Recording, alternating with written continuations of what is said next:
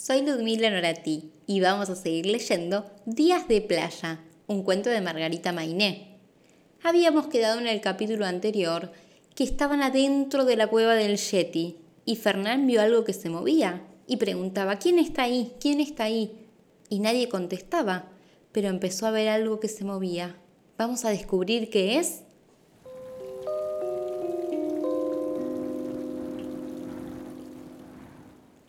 Capítulo 10.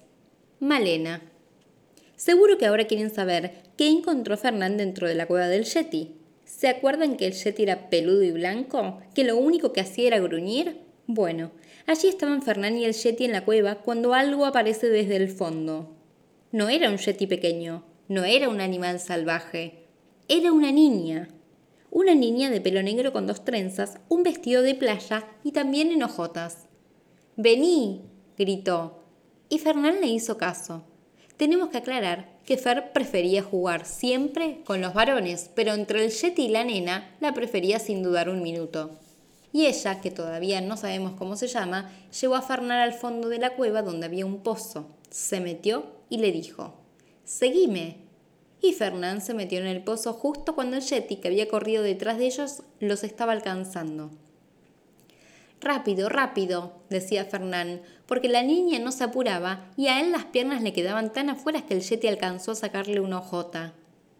Gatearon por el pozo que cada vez se hacía más calentito mientras escuchaban el grrr, grrr del yeti, que estaba enojado porque sus dos invitados se habían ido al mismo tiempo y porque el pozo era demasiado pequeño para él.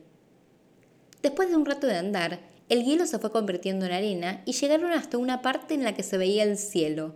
Subió la nena y después Fernán para encontrarse de nuevo en la playa. ¿Dónde estabas, Malena? preguntó una señora que no era la mamá de Fernán, pero sí la de la nena, que así se llamaba. Jugando con un amigo, dijo, mientras ayudaba a Fer a salir.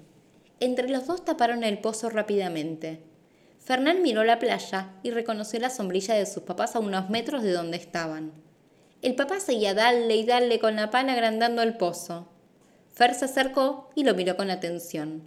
Pensar que nunca quería jugar y ahora que él no estaba, se ponía a hacer pozos con su palita.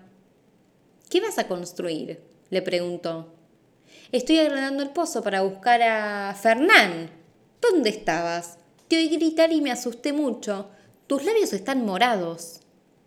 Estaba jugando con Malena, dijo Fernán, presentando a su amiga que lo había seguido. Al fin te hiciste una amiga, dijo la mamá, que traía una bolsa con churros de chocolate. Después de abrigarse porque esa hora en la playa refresca, Fernán y Malena comieron churros mientras se contaban sus aventuras con el Yeti. Terminó el día de playa, dijo al rato el papá de Fernán y empezó a juntar reposera, sombrilla, protector para el sol, toallas, comida, libro y muchísimas cosas más que andaban desparramadas en la arena. Junta tus juguetes, le dijo a la mamá, y aunque no puedan creerlo, Fernán lo juntó. No quería perder su pala grande, la que le había regalado la abuela y era tan mágica que hacía pozos increíbles. Mañana hacemos un pozo entre los dos, le dijo Malela, porque yo quiero llegar a la China. Fernán le iba a contar que él tenía la misma idea, pero no pudo. Sus papás lo obligaron a buscar por todos lados su otra jota, sin creerle que un yeti se la había sacado mientras escapaban de su cueva. Y no, es difícil de que crean eso, ¿no? ¿Ustedes qué creen? Imagínense si van a su mamá o a su papá y le dicen, no, me falta la jota porque me la sacó un yeti.